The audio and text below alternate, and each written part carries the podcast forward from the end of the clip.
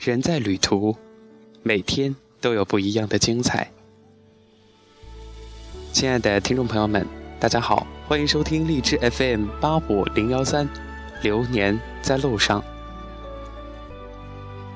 在今天的节目当中呢，想跟大家介绍一个名字听起来就很浪漫的地方，甚至有不少浪漫文艺之士为了他的名字而不远万里去拜访他。而这个地方，同时也被称为西方的圆明园。咱们中国被烧毁的圆明园中的很多很多的文物，都存放在此地。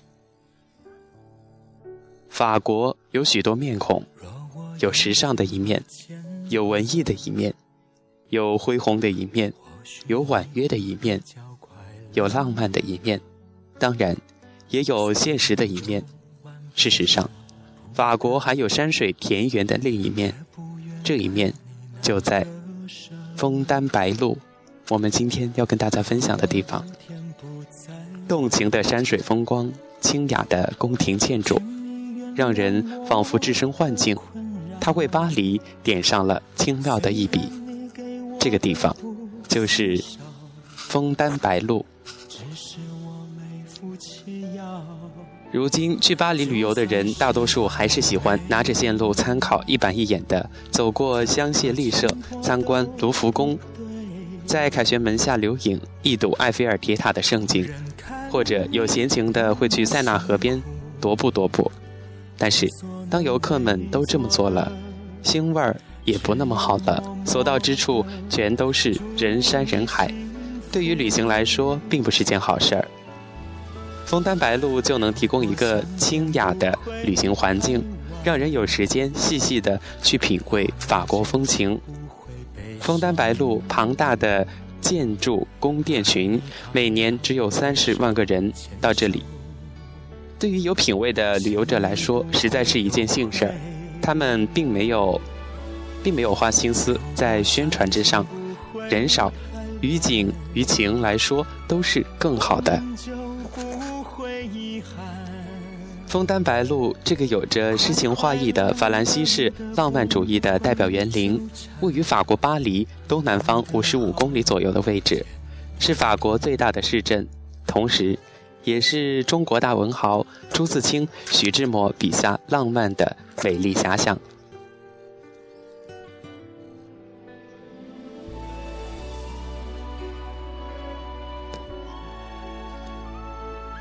中国人了解的 Fontainebleau 最初来自于徐志摩笔下的作品《巴黎的灵爪》。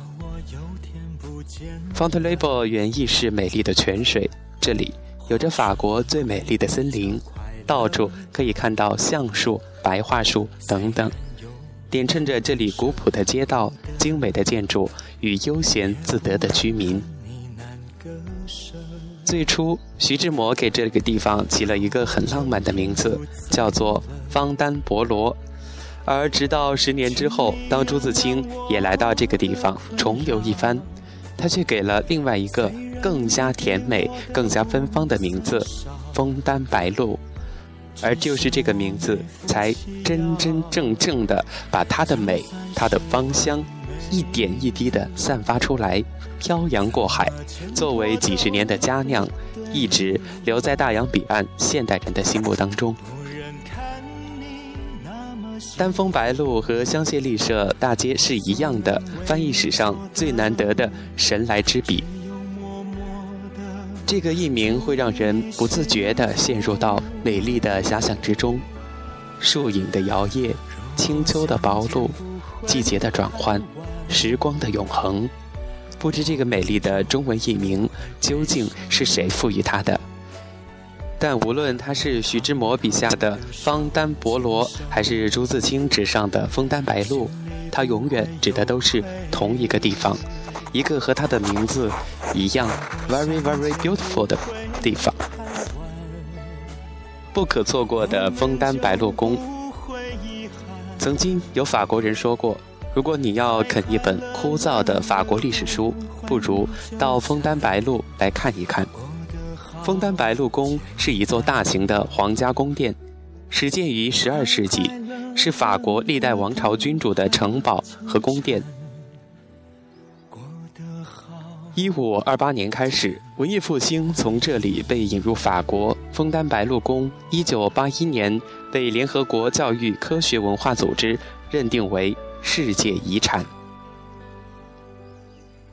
在西方博物馆中，收藏和展览圆明园珍宝最多、最好的要数法国的枫丹白露宫。宫中的中国馆可以说是东方圆明园在西方的重现。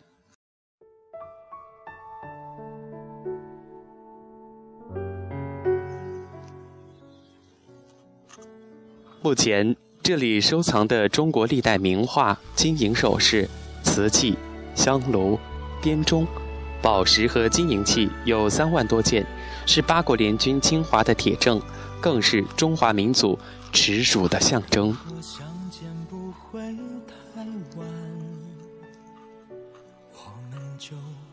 枫丹白露宫虽然没有凡尔赛宫的宏伟，卢浮宫的博大，但却淡雅大方。给人以静谧温馨的感觉。从艺术、建筑艺术上看，从文艺复兴开始，各个时期的建筑风格都在这里留下了痕迹。枫丹白露宫可以说是法国古典建筑的代表作。枫丹白露森林，红叶秋霜的田园巴黎。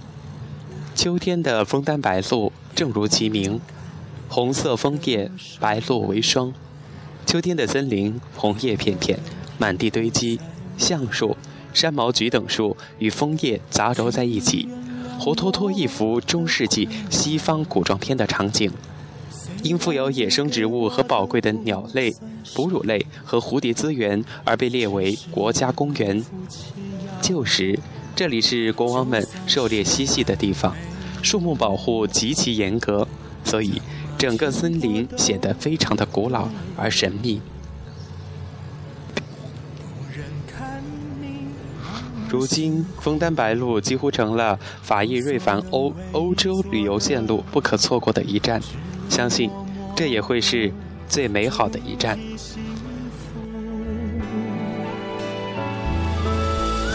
如果相见不会太晚。好的，亲爱的听众朋友们，感谢大家收听本期的《人在旅途》。我们去了一趟法国的枫丹白露，希望它的美好带给大家美丽的心情。感谢大家收听，我是小熊，咱们下期节目再见。如果相见不会太晚，我们就不。